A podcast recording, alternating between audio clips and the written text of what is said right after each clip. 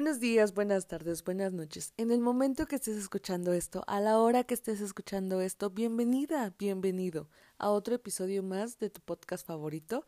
Y creo que ya tiene bastante tiempo que no digo bienvenide, porque sé que tenemos no mucho, pero un significativo este público, público, se me olvidó la palabra.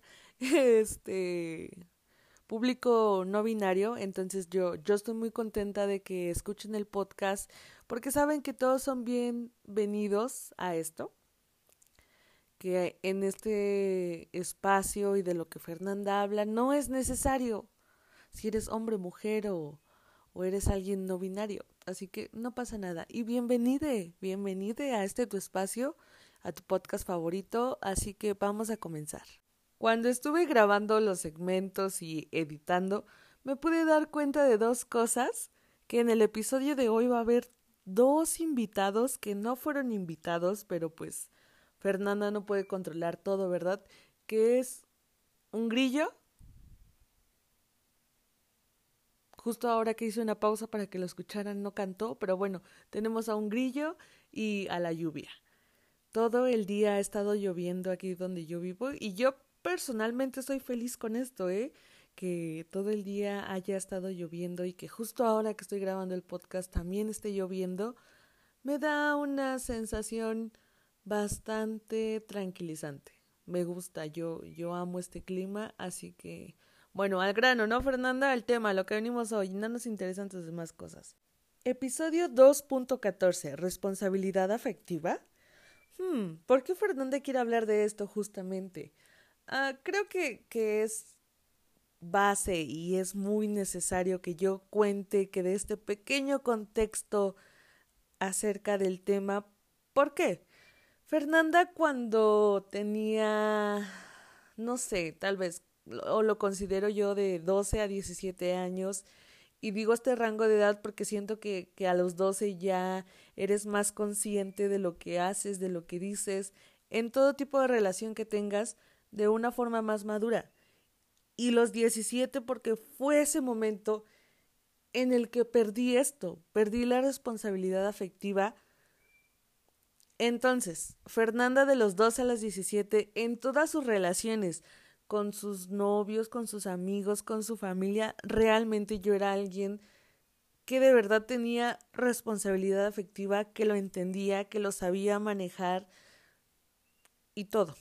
No voy a explicar más porque más adelante quiero explicarlo.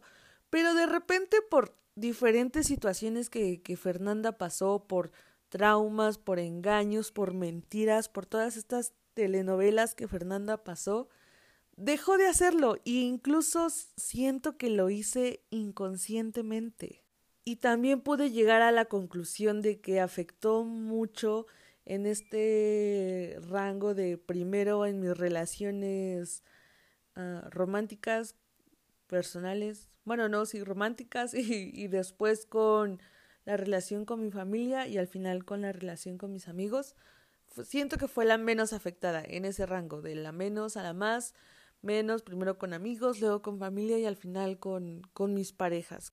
Y aunque ciertamente en el momento no me di cuenta y, y sí puedo decirlo así abiertamente y porque ahora estoy intentando volver a esto de la responsabilidad afectiva de decir, sí, muchas veces fue mi culpa que ese vínculo, que esa relación no funcionara, se terminara, etcétera, etcétera. Pero en ese momento, Fernanda, o sea, de sus 17 a sus 21 años, porque pues apenas cumplí los 21, y he tenido muchas relaciones no, no desde que cumplí 21, pero de los 21 para atrás. Bueno, o, sea, el punto es que de esa etapa de los 17 a los 20, Fernanda había caído de relación fugaz a relación desastrosa en todos los aspectos, en todos los sentidos, con todo tipo de personas, porque ya no tenía esto de la responsabilidad afectiva. ¿Cómo la perdí? Hasta ahora también me pude dar cuenta que fue por malas experiencias, por mal manejo de situaciones, por hacerme una mala idea de, cerrarme y aislarme, pero bueno, eso, eso también va para otro episodio. Entonces, ahora, este episodio es más de aprendizaje para ustedes, para mí. Es un episodio para Fernanda y que vuelva a ese lugar, que vuelva a esta responsabilidad afectiva, porque no solo es necesario en las relaciones de pareja, es necesario en las relaciones con amigos, incluso en las relaciones con compañeros de trabajo, relaciones en la familia, esto de la responsabilidad afectiva, a pesar de que se volvió muy popular en todas las redes sociales y de las personas que nos, nos creamos, nos dedicamos a, a, a crear este tipo de contenido sobre salud mental y crecimiento personal, etcétera, etcétera. Y todos estos temas que al final son para bien de uno mismo, siento que a pesar de todo eso, de que ya hay tanta información y que hubo un momento en el que solo se hablaba de eso y tienes que ser responsable afectivamente con tu pareja, con tu novio, y, siento que también se enfocó mucho en eso, en solo ser responsable afectivamente, emocionalmente, con tu pareja, con tu esposa, con tu novio, con, con lo que sea, pero o sea, solo en ese ámbito. Y, y les digo, yo me pude dar cuenta que es muy necesario en todo, en todo tipo de relación que tengas con cualquier persona. Así que una vez más, volvamos al punto del episodio, que es, creo que necesitamos empezar por ahí, entender realmente qué es la responsabilidad afectiva, porque también yo entré en un punto de conflicto por toda esta información que había y que en un momento solo se hablaba de eso, y creo que me confundí porque en algún momento en su cerebro de, de, Fernanda funcionaba la idea que esto de la responsabilidad afectiva era el hacerte cargo emocionalmente de los demás. O sea, ser responsable emocionalmente de los, de lo de los demás. O sea, sé que suena un poco confuso y tal vez no tiene mucho sentido lo que dije, pero ahorita les voy a explicar por qué. ¿Qué es? ¿Qué es la responsabilidad afectiva? es tener en cuenta, ser consciente que el mundo emocional de los demás puede y muy seguramente, muy probablemente, va a ser completamente distinto al tuyo. Así que quiero decir con esto, no lo que tú sientas, no lo que tú manejes tal situación, no que X persona te haga sentir esto o que X motivo te haga sentir así, quiere decir que las personas que te rodean lo van a manejar, lo van a sentir de la misma manera. Hay que ser conscientes de eso, que tu mundo emocional, las emociones que tú manejas, cómo las manejas, las que son prioridad para ti, las que cuidan de ti, no van a ser exactamente igual con todas las personas del mundo. Y de verdad que muy probable y, y, va a ser muy raro que encuentres a alguien que funcione de la misma manera que tú hablando emocionalmente. También en esto, para entender qué es la responsabilidad afectiva, tenemos que tener muy claro que todo lo que decimos o hacemos tiene un impacto en los demás e incluso esas cosas que no se dicen o no se hacen. Y les voy a dar algunos ejemplos en esto. Hace aproximadamente como ocho días o más, hubo una gran fiesta, reunión eh, en mi familia. Entonces, pues, nos reunimos, había familiares con los que no te veías hace mucho tiempo, no, no, no, esto, el otro, saludamos, esto y el otro. Y ya, después al otro día, o como a los cinco días de eso, no, no, al otro día, los cinco días, eh, yo estuve platicando con un tío de los que nos vimos y me dijo, ¿sabes? una de tus tías me dijo que que qué estaba pasando porque me vio muy gordito y que no sé qué y que no sé qué tanto y que debí y y él lo dijo y de verdad que yo pude sentir de verdad que fue un momento de mucha empatía a pesar de que yo no soy tan cercana a ese tío cuando dijo y de verdad me afectó y me bajó el autoestima y ahora me siento muy inseguro. Y, y, yo de verdad que en el momento fue como, wow, realmente todo lo que decimos o hacemos tiene un impacto en las demás personas porque no sabemos qué es lo que hay atrás de lo que pasó. En esta situación o en este ejemplo, la persona que se lo dijo no sabe qué problemas, qué situaciones o por qué bajó de peso. Bajó ahora yo, subió de peso, esto o el otro.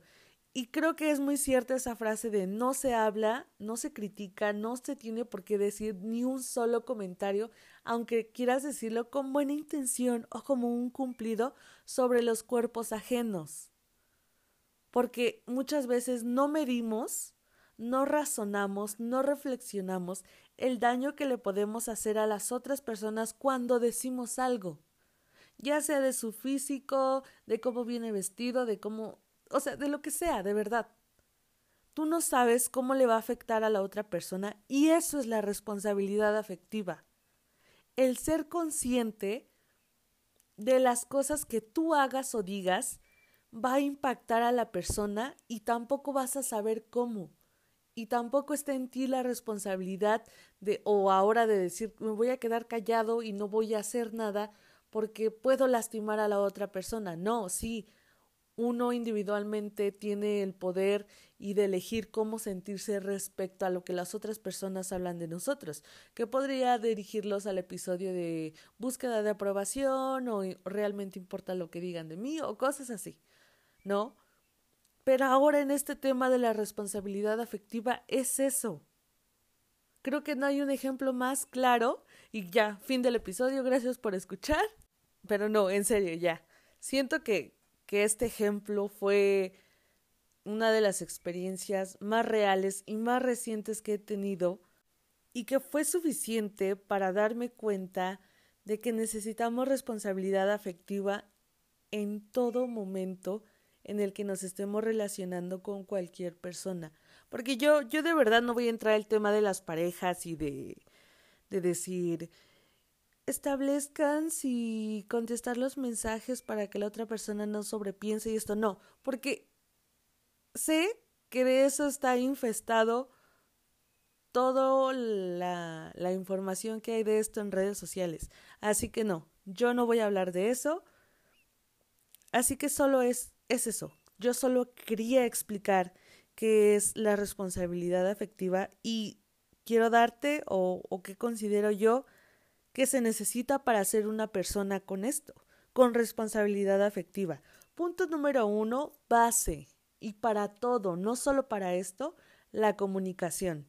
Si tú te sabes comunicar, si tú sabes comunicarte con las personas, si de verdad sabes expresar tus sentimientos, va a facilitar muchísimo cualquier tipo de relación que tengas. Y voy a dejar esto de la comunicación así porque quiero hacer un episodio específico, ya sea un manual o una masterclass, para aprender a comunicarte con las personas de una manera correcta. Así que punto número dos, sinceridad. Sinceridad hacia los demás, sinceridad con las personas, pero sobre todo sinceridad contigo mismo, contigo misma. No hay peor engaño que engañarte a ti mismo engañar a los demás como sea, tal vez esas personas van a ser pasajeras en tu vida y al final no va a importar el que le, les hayas engañado, el que no hayas sido sincero con ellos. Pero el no ser sincero contigo mismo es una manera de empezar a acabar tu propia tumba. Yo siento que no ser sincero contigo mismo es de las peores cosas que puedes hacerte hacia ti, es agredirte emocionalmente. Así que sí, la sinceridad también es base y clave para poder tener una responsabilidad afectiva efectiva. Punto número tres, Saber respetar acuerdos y límites. Ya con o de la mano con la comunicación van a establecer esos acuerdos y límites pero tú tienes que aprender a respetarlos, tienes que aprender a, a cumplir tu palabra. Creo que es bastante claro. Punto número cuatro. Ser claros con lo que queremos, pensamos y sentimos. No mandar mensajes confusos. Igual de la mano con el punto número tres. Si ya quedamos en este acuerdo de que vamos a hacer esto, no tengo por qué mandar mensajes claros, mensajes claros, mensajes confusos, porque luego por eso Fernanda hace mal sus cosas en su vida, porque ella solita se contradice, pero no tengo por qué mandar mensajes confusos a alguien con quien ya quedé que tal situación se iba a manejar de la siguiente manera. O no porque ya dijimos si va a ser blanco, yo tengo que actuar de manera, o sea, de, o sea, de color negro. O sea, ¿me explico? Así que sí, tienen que ser claros con lo que sienten, con lo que piensan y con lo que quieren. Establecerlo y decir yo quiero esto con esta persona, porque pienso esto de esa persona y pienso esto de mí. Todo va de la mano con todo. Necesitas del punto número uno, del punto número dos, del punto número tres para el punto número cuatro. Pero también algo muy importante aquí, que es mi último punto, que es el número cinco, es ser empáticos. Al momento de decir, hacer algo, ponte un momento en los zapatos de esa persona y trata de imaginar, trata de sentir esa empatía acerca de lo que tú quieres hacerle o decirle, cómo la va a hacer sentir. Que alguien a ti te dijera eso, pero bueno, es que no, no tiene que ser así porque tú eres una persona totalmente diferente, que maneja las cosas de manera diferente, pero si ya conoces a esa persona y sabes que tal cosa la puede hacer sentir de tal manera, ¿por qué lo harías? ¿Por qué se lo dirías para hacerla sentir mal, para hacerla sentir incómoda? Porque en el momento no lo estás pensando, no lo estás razonando y no estás reflexionando, pero sobre todo no estás siendo empático con lo que vas a hacer, cómo a decir a esa persona. Es que eso es la responsabilidad afectiva. Al menos para mí, de esa manera lo comprendo de una manera tan sencilla, ser empática con la otra persona entender que no somos iguales, que no tenemos el mismo mundo emocional y que no vamos a reaccionar de la misma manera. Esto de verdad fue el episodio de hoy. Yo pensaba que iba a ser más corto, no de 17 minutos, pero lo vale, lo vale. Estoy contenta con, con lo que hablamos hoy. Así que nada, espero que hoy, que es 10 de mayo, hayan tenido un bonito día con sus mamás, que si ya no están con ustedes por alguna razón por la que sea, yo estoy aquí con ustedes. Siempre lo he dicho, somos una familia, estamos aquí todos para todos. Si necesitas hablar conmigo de lo que sea, ya sabes, puedes hacerlo en la página de Instagram, Mi Amor por Ti Podcast, en mi página de Instagram, María Fernanda-Coca. Y de verdad, Solo si quieres hablar de lo que sea, del tema o de cualquier otra cosa, si solo quieres hablar con alguien, ahí estoy yo. De verdad espero que hayan tenido un muy bonito día. Cuídense mucho y nos escuchamos la próxima semana.